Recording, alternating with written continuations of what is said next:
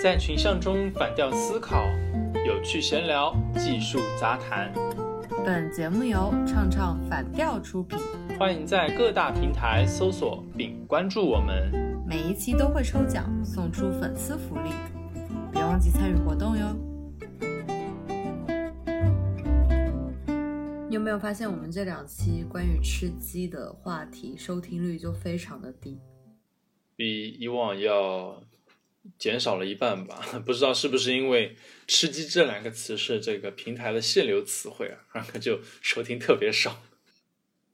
怎么可能？我吃个鸡怎么了？还不允许人吃鸡吗？白切鸡也是鸡呀，红烧鸡也是鸡呀。更何况玩的是游戏，对不对？对啊。来，让我告诉一下你吃鸡有多么大的好处。我因为吃鸡这个社交啊，我认识了一个潜在的客户。最近这个客户可能要与我们谈成一个上百万的单子了。那你给公司带来上百万的这样的一个大生意的话，那你就是公司的工程啊！怎么说的也得给你那有一些提成嘛，对吧？这就是最关键的了。我以为我这个月工资会涨，但是并没有，因为我当时这个客户找到我的时候，他说：“哎，你那个你们公司不是做什么什么业务的吗？我们这边可能想有一些合作，呃，就来找到我。因为我当时不会谈判嘛，我又不是销售部的人。我说：哦，那我直接把销售部的那个人的名片发给你，然后我就发给他了，他就直接跟销售部的人联系。”我就非常想让领导知道这个单子是我谈回来的，就是这个资源是我给到的。我有给领导表达过，就是哦，是我认识的这么一个人，然后给到了销售，然后领导就表示，嗯，我知道了。你知道，我就难言之隐啊，我就不知道怎么说，我就说这算是我的资源吗？公司是不是要奖励我一点啥呢？要是领导说啊，奖励你一杯咖啡好了。我那我当然不愿意啊！我要钱，我这么穷的人，我当然要工资，实质上的意义啊。所以你你看，你手握这么一笔上百万的大单，结果你没有办法给自己争取到利益嘛？我听你讲的话也是两点原因：一点就是不会谈判；第二，你没有办法控制这个资源，它没有办法变成你升职加薪的一种工具，是吧？哎，我在想，我们要不就是先聊一下吧，怎么样才能够在职场上面？更好的提高你商务谈判的一个能力。我们另外一期可以再开一下，比如说利用好你的职场资源。可以啊，这个商务上的谈判不就是有点类似于你平时怎么跟爸妈相处，怎么跟男女朋友相处是一个道理吗？就一定要高情商。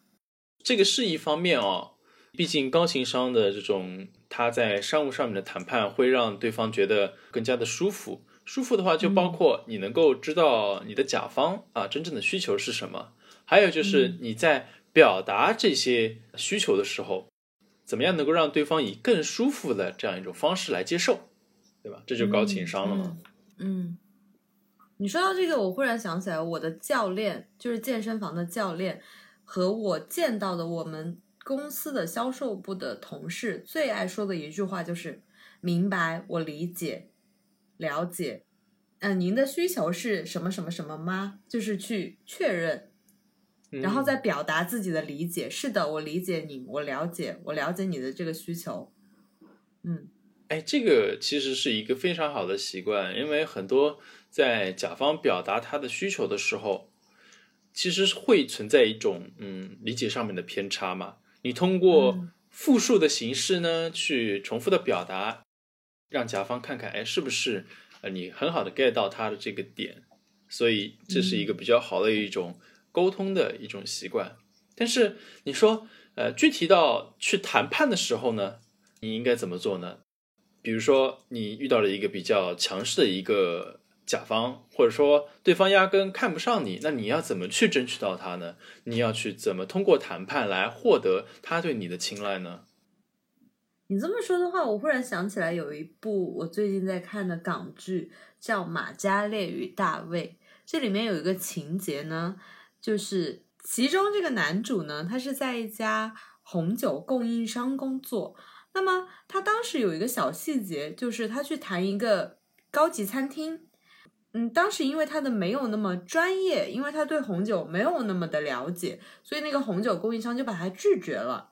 他当时就非常沮丧。后来这个女二就去劝他说：“你怎么可以因为一次别人拒绝你，你就直接放弃掉这个客户呢？”他说：“我这里有什么什么资料，你回去多补习几天，看完之后你再来告诉我吧。”然后他看完之后，那个女主就说：“既然你看完了，这里有一份我做的那家公司的背景调查，你拿去，再去找他们多谈几次，记住永远不要轻言放弃。”然后那个男主就去找到了这家高级餐厅，找到这家高级餐厅的时候，也表现出来就是自己做了很多功课嘛。是那个高级餐厅就说：“嗯，看得出来你确实是回去之后有努力的学习，呃，我们公司的背景调查，包括和你们公司的一些合作方面的契机。但是呢，有一点是我们公司有个原则，我们公司从来不和小公司合作。你凭什么觉得我们会把这个单子给你呢？”然后当时那个男主就说：“没错，于你们而言，你们确实有很多好的红酒供应商，比我们规模大的红酒供应商可以选择。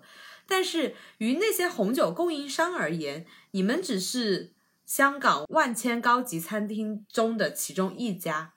于我们而言呢，你就是我们的超超超级 VIP，我们可以随时随地为你们服务，你就是我们的全世界。”哎，如果是我，我作为一个甲方的话，那首先我知道你对我做了一些比较多的一个了解，我会感受到你的诚意，你跟我合作嘛，对吧？我会感受到你的诚意。另外，他最后说，我是你的怎么怎么怎么怎么样，我会感觉我对你来说意义非凡，可以给我提供更加专属的这样的一种服务。嗯，所以会让我产生一种优越感。嗯，对，最后他就把这个单子谈下来了。我觉得这个还是蛮重要的一种方法吧，让你的甲方感受到你的真诚，甲方知道你能够更加及时的响应他，还是蛮重要的。因为很多甲方嘛，可能时时刻刻会遇到意外的情况，就希望有乙方能够更快的响应他。减少一些不必要的麻烦嘛？对，我觉得肯定那个男主当时在说那句话的时候，那个高级餐厅的老板脸上的表情就好像回忆起了当初被那些大的红酒供应商没有那么积极响应的场景。你 刚才不是说电影嘛？那我最近的话也在看一部美剧，我追了蛮久的，叫《Better Call Saul》，已经到第五季了，我超喜欢。它是那个《绝命毒师》姐妹联动剧，在第四季的时候的话，就女主角叫 Kim。嗯，他呢，就是也有一个类似的场景，怎么通过自己的这种感动他的甲方的这种方式，嗯，赢取到了一个大单。这就是怎么样的呢？他想要找到一份工作，然后呢，碰到了一个大客户，是银行的。嗯，他通过很多的努力去，也像你说的，去了解他的客户的这些真实的背景，以及了解他们的一个困难，然后呢，就是想要去说服他们。但是那个银行的客户也表明了这一点，就是说我们要找靠谱的。大的这种律所来服务我们，为什么呢？就是说钱不是最他们最最关心的，他们想要的是可靠，因为涉及到他们的案子嘛，就动不动就是好多钱，能不能够就是说争取到这些合法的利益，对他们来说反而更加重要，他们也更加注重民生。但是然后这个女主角 Kim 也就是说了一句：“你们找这些大的律所，他们有众多像你们这样甚至比你们更好的客户，他们能够非常专心的服务你们吗？”并不能，是吧？但是你要是签了我的话，我会做你们的专门的，就只服务于你们的一个律师。我能够积极响应你们的需求，也是通过这样的一种方式的话，就打动了这个银行，然后把这个客户给签下来了。如果我是这个客户的话，我听了真的是会觉得很心动啊。对，其实我们两个分享的这个情节里面的话，都会有一个共通点，就是让你的甲方能够感受到。啊，你对这个乙方的一个重要性，享受到这种被专门服务的期待与优越感，是吧？嗯，我们刚才说到的是那个合，我们刚才说到的是合作前嘛，要让呃要做好一些前期的准备工作，同时呢，在谈判的过程中，让你的潜在的甲方感受到你的诚意，感受到这种被高高在上的好好服侍这种感觉，是吧？嗯，那。在合作中的时候，那我们又跟甲方怎么样去合作？怎么样去跟他们在做一些日常的沟通或谈判中维护好这个甲方的关系呢？如果是在合作中的话，其实又要绕回这个高情商的问题了。之前《奇葩说》里面马薇薇举到一个很好的例子，她说她跟潇潇一起去参加一场活动的时候，这个活动方就说：“哎，能请到你们这些明星来，真是让我们这里百花齐放，我们真的感到蓬荜生辉，也倍感荣幸嘛。”然后他们就互相就吹捧，嘛薇薇当时就说：“哎，哪有哪有，你们才是红花啊！你们这些活动方没有你们，怎么会有我们这样一碗饭吃呢？”然后他们就在互相捧捧捧捧来捧去，就一直没完没了嘛。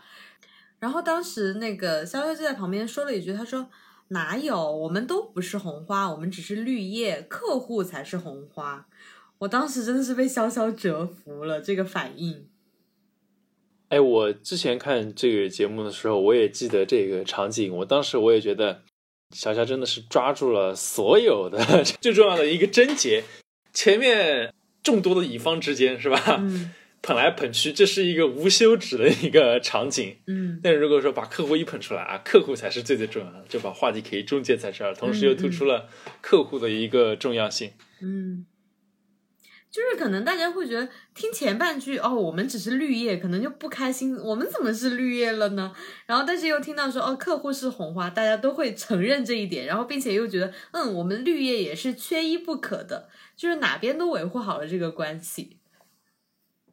是的，给钱的客户才是真正的、嗯 重要的对象。嗯，说到这个三方之间的关系呢，其实我身边也有例子，就比如说我身边有人做编辑或者是做记者这一行的，他在写稿子的时候，肯定要先给领导看嘛，然后给领导看完之后，他会跟领导发生一些争执。他觉得，呃，我这个稿子可以了，你凭啥就是老老来批判我这个稿子？领导就说不行，一定要写到我满意。但是你写到领导满意之后，还得给客户看，客户他是不一定会过的。就最终为什么总是会出现哦，再返回到第一稿的情况，经常会有就是这样的情况来发生。嗯所以就是说，如果说你比如说是这个编辑的话，跟他的领导在沟通的时候，直接搬出来说。我这个东西客户肯定会认，他的领导的话不会去反驳他了，直接把客户先搬出来。对，就是他不要就直接说哦，我认为我写的可以了，或者是怎么样。我觉得你对我这个信息误差造成了不满意什么的，这些其实都不是一个很好的谈判的例子。嗯，所以就是最重要的还是要把握好客户的一个需求。把握好甲方真正想要的是什么东西，嗯、真正的才能够在沟通的时候有底气说，哎，我给的东西是好的。嗯嗯。那我这里其实有个疑问啊，高情商并不是每一个人都拥有的，就是反应嘛。像我这种笨的人，就是我永远都是吵完了架，我才想起来我应该怎么吵，就是才会懊恼我刚刚应该怎么说。我也会有这样的一种经历嘛。就是临场的发挥的能力可能并不是、嗯、呃最最快的，但是其实高情商的话，虽然说临场反应是比较重要的嘛，但这个可能更多的需要去接触、嗯、去交流，在不断的练习过程中啊，才能够去提高自己的临场的一种能力。可是，在我眼里面，我觉得真正的高的情商，它一个非常重要的一个核心点的话，就是你能不能够。去真正的把握到对方的一个需求跟他的感受，嗯、这个是比较走心的一个层面。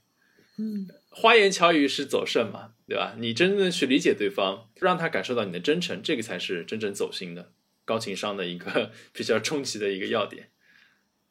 对，毕竟不是人人都是潇潇嘛。所以在职场上，我们跟甲方进行沟通，或者说做一些前期谈判的时候，嗯，最重要的还是能够理解到甲方真正的需求是什么，把服务好他们摆在第一位，然后放低自己的一个姿态，嗯、这样才能更好的提高你的职场谈判力。嗯，虽然我们没有高情商，但是我们有一个好的态度。对。很多甲方其实最终还是会看重你的办事的能力和你办事的一个态度的。嗯，我还是很伤心我那个单子的问题，我吃鸡吃回来的客户真的好可惜。没关系，我们下期的话就针对这个问题专门来讨论一下如何把握好你的职场资源好了。好。好吧，吃一堑长一智，我就当那一次是交学费好了。好的，那我们今天的节目呢就到这里了啊！如果听众朋友们你也有一些关于提高职场谈判力和怎么样才能够更好的跟甲方进行交流的一些建议的话呢，欢迎你在我们的节目下方进行留言。同时呢，也欢迎你去转发评论我们的微博啊，评论我们的节目。我们每一期呢都会抽取幸运粉丝送出我们的精美礼品，期待你的留言哦。嗯。刚刚我们提到的电视剧，大家有时间可以去看一下，挺好看的。我是以外，我是 Nico，我们下期再见，拜拜，拜拜。